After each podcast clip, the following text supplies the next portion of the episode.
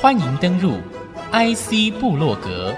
让部落格阁主谢美芳带您网罗市场情报，链接产业趋势，预见科技未来。请登入 IC 部落格。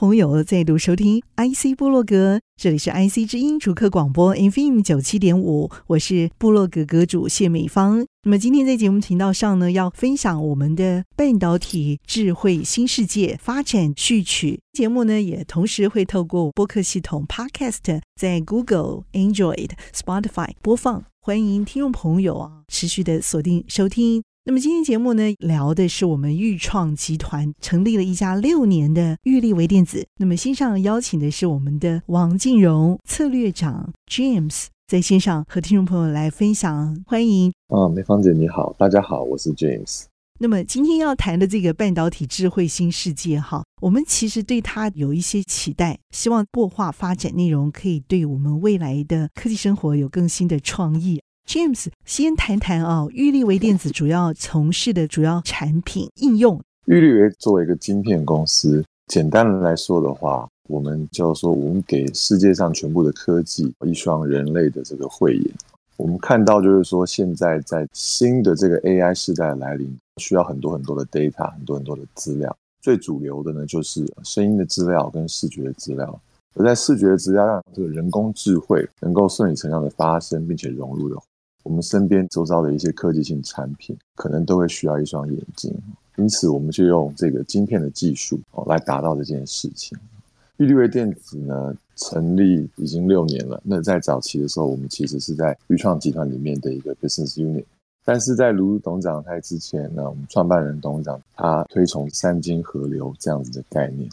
，data 这一块从收取传输。到储存处理这一块，我们算是在它这个策略中的先锋 哈，因为在做这个截取这一块的，所以我们把影像呢，可能是用两个镜头或是多个镜头收进来。最大的一个点三 D，因为三 D 可能是普遍性在视觉影像上面资料量最大，也是比较难处理的一块。另外还有一个就是用 Multi View 的技术，把多个影像收进来，然后透过所谓的晶片来做一个边缘化的处理。我们是在集团内，甚至在业界之内，少有能够做到垂直整合的一间公司。那什么是垂直整合呢？就是一般大家对于晶片公司的想象，可能都比较生硬啊，就是一颗黑色包起来的一个很神秘的一个技术核心。但是我们公司把这一块跟我们的影像的镜头还有 sensor，就是传感器结合在一起，除了有 IC 之外，推出了就是比较模组化次系统的产品。那这个对我们一些用户来说，在一些新兴市场来说，当它的应用多变的时候，我们能够从晶片到软体到硬体整合成一个系统来交付给他。那这对我们客户呢，在应用上还有产品的这个 design，还有在发展开发这一块的话，会有很好的一个开发优势。所以你们的产品是一颗非常完整功能的一个 IC 晶片。它就是一个科技的眼睛，比如说应用在什么产品，我让这个产品就马上画龙点睛。科技产品，比如说手机的话，往往会觉得说它的这个镜头就是像是一个眼睛一样，快速截取得到。我在边缘运算的时候，我就可以把它的像素收集的这些时间处理得很好，有这样的一个效果，是吗？是的，以我们这个双视觉或是多视觉的技术的话，目前最热门的应用可能就是在车子。还有就是在扫地机器人上面，我以扫地机器人来说，扫地机器人上面通常都会有一个镜头，但这个镜头大部分都是单镜头，单镜头能截取的影像就是一个彩色图片，相对比较单一。可是你想想看，我们的人的大脑，为什么人眼睛为什么走路呢不会撞到墙壁，或者说我们能够判别一定的距离，还有做很及时的反应，就是因为我们的眼睛在做一个多重讯息的一个处理。以扫地机器人来说，如果装上搭载我们的晶片以及我们的技术的话，会有一件事情，你可以透过两个镜头、多个镜头，能够来有距离的资讯、三 D 的距离资讯。第二个的话呢，因为你有两个视角，可以尝试看看，如果人把眼睛左眼、右眼分别张开、闭开的话，你会发觉其实你看到的画面会稍微有一些落差。嗯，那这样子的落差，对于就是说电脑视觉来说，是一个非常重要的讯息。有这些讯息呢，这些扫地机器人才会说，哎，不会撞到东西啊，可以避过线啊，能够在就是你的家中帮你的环境建构一个就是地图，这是我们的今天能做到的。那如果把这些东西搬到我们今天来做的话，其实它就是减少至少是五成以上的一个后端的运算力。换句话说，它可以所到之处就相当的干净，而且还不用担心它可能摔倒了或者是罢工了，对不对？没错，没错。那你说用在车上呢？车上这是以自动驾驶的一个概念吗？是没错。其实在这几年 哈，以我们这个技术最推崇的人就是特斯拉。嗯，目前在特斯拉的车前面哦，在它做后视镜，后视镜面向外面的这个前玻璃上面哦，其实都有搭载这样子多镜头的一个系统。来帮助车像人一样的在看前方。现在很多的自驾车，大家可能知道，就是用一些什么光打啊、一些激光技术来做。可是有时候你会想，特斯拉为什么会这么推广这件事情？因为其实人在开车的时候，他并不需要光打这么多的资料。嗯，其实只是用人眼或是多镜头的资料，应该就足够来辅助电脑来做驾驶。这个我想就是也是一个很好的一个例子，在您说的这个自驾车这一块。的确，这是多镜头、双镜头是一个很主流的技术。你可不可以补充说明一下，光达是用光电的系统吗？还是什么样的一个技术？光达其实最简单能去思考到的方式，就是说，我们早期在家中光廊的时候呢，可能看到一些诶，这个工程师啊，就会带着一个按下去的镭射发射器，我们就可以知道距离。那光打就是用这样同样的原理，但是它打出更多的点。然后来收集这台车或者这个主体周边的距离讯息。早期的话，就是说大家在做这个自驾车的时候都用这样的方式，因为这个东西所得到的数据非常非常的准确。但是呢，在后期就发生一个问题，就是说资料量很准确，但是资料太多了，所以往后传的话，其实不是非常的必要。这个是后期这个视觉系统啊，这个视觉技术崛起的一个很大主因。人类现在目前社会上大概有百分之九十的储存资料都是在过去两年才开始，因为科技越来越进步。等于说，现在我们所知道的这个云端的 server 啊，还是我们的主机里面放的 data，都是过去两年产生的。那这些 data 其实有百分之八十哦都没有被处理哦，那甚至只有百分之二被处理或是被消化。OK，差非常非常多，这其实就是一个浪费。我们花了这么多钱去收取这么大的资料量，但是我没办法处理。没办法处理的原因其实很单纯，就是因为频宽，不管是五 G 啊，还是一些线啊，各个方面都没办法去应付这些大量的资料，因此要把这些处理从所谓的中心搬到收取资料的这边的端点，这件事情就非常非常重要，不然就是一个浪费。公司主要的 3D 多重的创新应用，目前六年了，大部分的这些创新产品啊，我们过去使用过的，以至于现在未来可以 announce 的又有哪些呢？我们就是一个从前端慢慢深入核心，我们等于是在半导体这边比较符合现在的趋势，就是说我们从应用开始往更深的这一块去转。先讲一些比较 lively，我们在二零一六年的时候有一个非常非常 exciting 的一个 project 专案哦，就是这个 Amazon Go，就是亚马逊的这个无人商店。当年亚马逊的无人商店第一代的商店呢，它里面搭载的就是我们的晶片，加上我们参与设计的一些双眼的这种模组。所以为什么你可以进去买东西，然后不需要店员呢？因为你可以想象，搭载我们技术之后，整家店随时随地都有人在陪伴着你，然后看着你怎么消费，因此也可以帮你自动记账。除此之外呢，我们早期主要的主力在一开始的时候，我们在这个 AR、VR，也就是现在所谓的这个元宇宙这个概念，我们其实出了很大的力。这个脸书 Facebook 下面有一点叫 Oculus，也是目前世界上最大的 VR 公司，在前几代的产品。都是导入我们的晶片来帮他做这些影像啊、传感器的这样的处理。在未来的话，我们这边其实即将会开发出来这些产品，其实更加多元哦。从一些智慧的音箱到扫地机器人，到一些游戏机台，然后还有包括一些工厂内的一些无人搬运车，其实慢慢慢慢的。越来越全面的，我们的这个客户还有社会都在应用这些三 D 双眼，还有这个多镜头的技术。多眼、嗯、到底可以 multiply 到多少程度啊？还是以车子为例，因为车子这个东西大家可能比较有感。在一个比较大的机构上面，台车子目前最多有搭载到二十四个镜头。哇，这么多了！这个资料越来越大的话，那我们技术越来越重要。技术难度相当的高，也是备受期待。可以用半导体设计领域独角兽来形容你们在半导体设计领域上前沿的这个角色，可不可以让我们了解一下你们一些具体的数字，形容一下，让我们知道你们到底有多厉害？公司目前差不多是六十个人。那我们这六十个人的组成很有趣，它不像一般的 IC 公司，就是这个电路 digital 跟 analog 设计师。我们的产品是从芯片一直到系统，所以我们的系统，我们在影像的光学演算法这一块的专家非常非常多。那一般来说，在我们这个专业里面的话，我们有一批有经验的人，也有一批是非常在知识学历非常高的人，所以我们这边组成包括我本人，我们可能就是一些比较海外待过、历练过一些人，是因为我们这边接触的一些生意啊，呃，或是一些 business model 也比较新一点。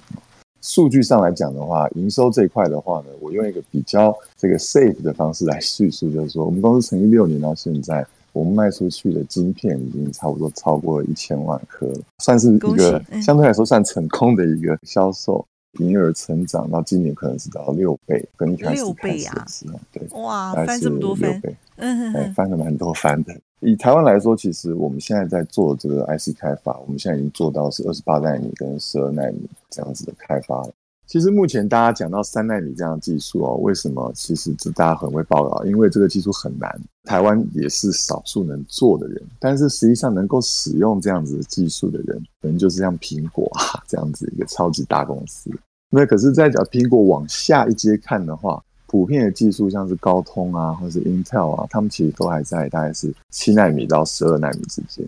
环视台湾现在全部的半导体业者。有在开发十二纳米或是二八纳米的晶片业者，可能差不多在实践者，所以我们做的东西算是比较前面，不要说是 top top，但是应该是绝对是在世界的前段吧。仔细想一下，可能你想得到的一些国际大公司做这个电子产品的，应该没有人没有跟我们合作过。概念产品的开发到后续的 deployment 这一块的经验，跟我们对于场域的理解，另外还有就是说我们的这个软体、硬体，还有这个系统的整合能力。我想是我们最大的一个核心价值，真的就是陆海空啊，三军齐发，少了任何一环，可能都没有办法达到一个好的一个效果。其实应该这么说，直到这次 COVID 这样子的疫情，大家开始用一些新的方式来过生活，对于视讯会议啊、自动化的东西，相对就是需求比较高。那我们看到的就是说，在接下来的这一年，或者说未来哦，这个各方面的技术已经到了一个甜蜜点。包括像自驾车或者说智慧家电这一块，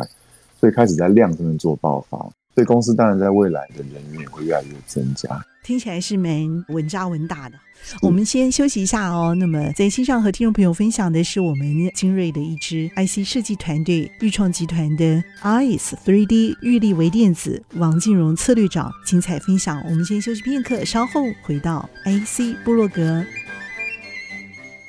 欢迎听众朋友再度回到我们的 IC 部落格。那么今天节目呢，邀请到的是钰力微电子的 James 王靖荣策略长，看到我们设计这个领域上相当亮眼的突破表现，喝彩之余哦，也想到就是说过去筚路蓝缕的经验，这样一路走来，值得骄傲的地方会是什么呢？应该是勇于创新的精神。我们其实是在零一三年就已经在做三 D 感测这个技术了。那我讲三 D 感测和多镜头，其实在过去的五年间，是因为苹果导入的这个刷脸，还有这个包括自驾车，才慢慢受到大家的关注。所以您可以想象到，其实，在八九年前、十年前在做的时候，其实呢，拿出来大家都搞不清楚是什么东西。然后三 D 可能就想到这个电影，IMAX 啊，立体电影这样子。所以当然是很辛苦啊。出来的时候很 exciting，因为我们发觉说很多的大公司都来找我们，那我们就会很热情的跟这些大公司做很多的开发，还有互相的一些切磋。但是到后期呢，我们不断的期待说，赶快会有一个大的一个这个巨头。推出去有一些概念性新时代的产品，嗯，但是其实不得不说，其实常常当初是落空的，就雷声大雨点小的意思。实际上就是这样子。那你们真是不容易耶，这么年轻的公司还要备受这种煎熬。现在这个阶段啊，其实大部分我们在消费电子啊，或是日常的一些非电子产品、科技产品，其实在我们身边都待了一段的时间。像电视，从一开始的彩色电视到现在液晶电视。虽然是它越变越小，画质越来越高，可是它都是用同样的形态来出现，就是一个显示屏幕。可是像把三 D 放进去的时候，你要考虑到的就会比较多是应用的场景跟消费者的熟悉度这件事情。我们拿一个最近比较红的，就是这个 AR 眼镜，大家应该还记得，就当年 Google 也推出过这个 AR 眼镜。一片叫，结果出来出去之后，一堆社会现象 发生哦。不是产品没有成功，而是社会不接受。没错，我觉得是社会还没有准备好去接受这样子的产品。对，OK，你们也受波及吗？Google 在做像智慧眼镜还有 3D 感测的 project，大概大家能想到这个 project，我们应该都有参与在里面。所以说有没有波及？绝对有波及啊！可是后来实际上，不管是设计还是普遍的消费性习惯，都还没有办法接受。但是我觉得，也就是因为 Google 当初推了这个产品。还有像是 Facebook 推了 VR 这种产品，大家也才慢慢慢慢在不断的勇敢的，有时候在一片骂声之中啊，不断的去创新。到现在，大家对于像这种 AR VR 产品，已经从了抗拒变到非常的期待，甚至说非常想要拥有。那我想我们也是类似这样子的一个经历。所以，第一跟创新这件事情是要付上很多很多代价的。我觉得你们应该是学到功课最深的一群年轻人。是是是，我们那就是深蹲跳高喽。现在其实有这样的感觉，因为其实你看哦，大部分的产品它不是一个平滑的这个斜线，通常都是一个突然跳上去的一个指数型的成长。当初手机也是一样，呃，液晶电视的普遍性也是一样。所以，我们这样子的一个感测技术，就像我刚刚说的，再像是扫地机器人啊、手势控制啊，慢慢的就是已经普遍性。像尤其手势控制，在这次的疫情，因为有非接触这样子的议题存在哦，刷脸啊，用这个手势来代替所谓的遥控跟触控，真的是整个量突然的暴涨起来。中间学到最深的功课、最难的功课是这个吗？如果用一句话来形容。我们在早期几年啊，人家问我说：“哎，你对明年怎么看？”我们都会想说是乐观审慎。哇，真的超乐观！但是我觉得到今年，或是去年到今年，我们审慎还是要抱。与其乐观，我们就会想说是积极审慎，因为市场已经到了。那所以我觉得我们也可以更积极的来拥抱这样子的一个商机。所以积极审慎应该是我们现在的一个看法。所以明年在访问你的时候，你可以回答是拥抱神圣，对不对？没错，我希望是有这样的结果。嗯、好，表示你们现在学这个功课真是学得好哦，相当珍贵。即使付出了代价，但是现在已经有很好的一个结果出来。对于一个台湾的科技族群来说啊，像你们这样子的半导体设计这样的一个新创独角兽的这样的一个期待在里面，你们有改变初衷吗？还是你们更积极了？我们在早期出来的时候，我们是知道自己是天鹅的丑小鸭。早期的时候，哦、对我们本来就抱有一个很大的一个梦想，因为刚刚我讲的对于创新的坚持，所以就是梦想。那我必须得分享一下，半导体这个行业，大家想象是 high tech，但它其实因为它的投资啊，还有它整个技术门槛非常高，所以大家非常的谨慎，非常的审慎的在做。一般早期的话，都是比较一步一脚印。我们在今年有得到了像这种国际型，像是安盟啊这样子大型机构的投资。早期我们在进行这样子的一个募资的时候，其实外界很多人看他们是不看好的，因为过去这几年大家对于软体这样的技术比较多的关注。要不是在今年护国神山或护国青山在半导体产业的亮眼表现，还有这个缺货的话，其实半导体不是一个大家最会关注的科技业，在过去这几年。实际上，我们做到了。我们在今年得到了这样子很好的一个投资和很好的发展的话，我不得不说，应该是有跌破一些族群或是一些人的一些眼镜、一些看法。我们今年这次的募资，还有我们公司的发展，我想是在台湾的这个所谓新创公司这一块的话，应该是排上了前三名的。我们的募资的规模啊，还有我们收到的业绩的这个，还有营业额，不管是客户群的一些增长，我想都非常亮眼。但是半导体这个东西还是比较的生冷，除非你真的到了像是像台积电或是像一创这样子的规模的话，还是比较少进入到一般大众的观察雷达上面。对未来的规划会是什么？我想我们技术的 roadmap 就是目标，还有就是策略是很清晰的。普遍性来说，我们身边的产品 AI 这个东西就是拿来做计算、拿来做推理、拿来做一个反应用的，像人一样，我们有大脑，所以我们才可以看到东西来做反应。那你要能够反应的更好、更快，就需要很多的这样子的一个资料的接收并且处理。所以这一块我们当然是持续往那边去做。那另外呢，我们在我们攻略市场的这个方向目标来说的话，我们还是希望能够从一些普遍消费者的周遭的一些所谓的消费性电子开始做起，像在是扫地机器人啊、智慧音箱啊、电视啊，或是一些自动制造这些，我们觉得相对来说比较算是蓝海的这个市场，然后来踏进去，对应用还有对这个所谓的技术的渗透，所以我想渗透率是我们接下来这一两年最大的一个目标。鼓励一段话，主要是激励，可能还在深蹲的人做生意啊，或是说做产品、做技术，天时地利人和非常重要。天时有时候我们是能等待。偶尔能创造地利的话呢，我想作为一个科技公司，台湾哦，作为我们这个 Silicon Island 哦，还有我们现在因为疫情有非常非常多的这样的人才回归的话，我想地利我们是绝对有的。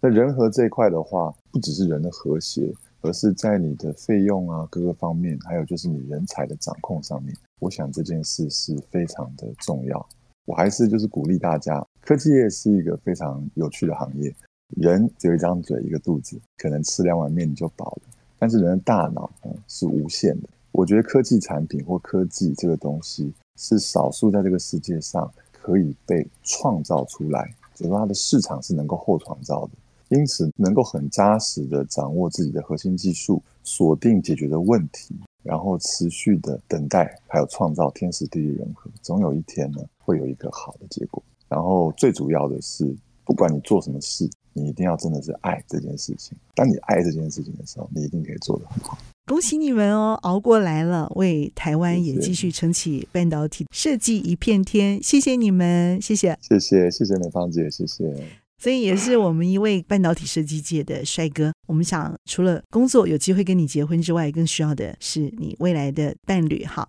如果听众里头呢有其他的想法的话，欢迎联络。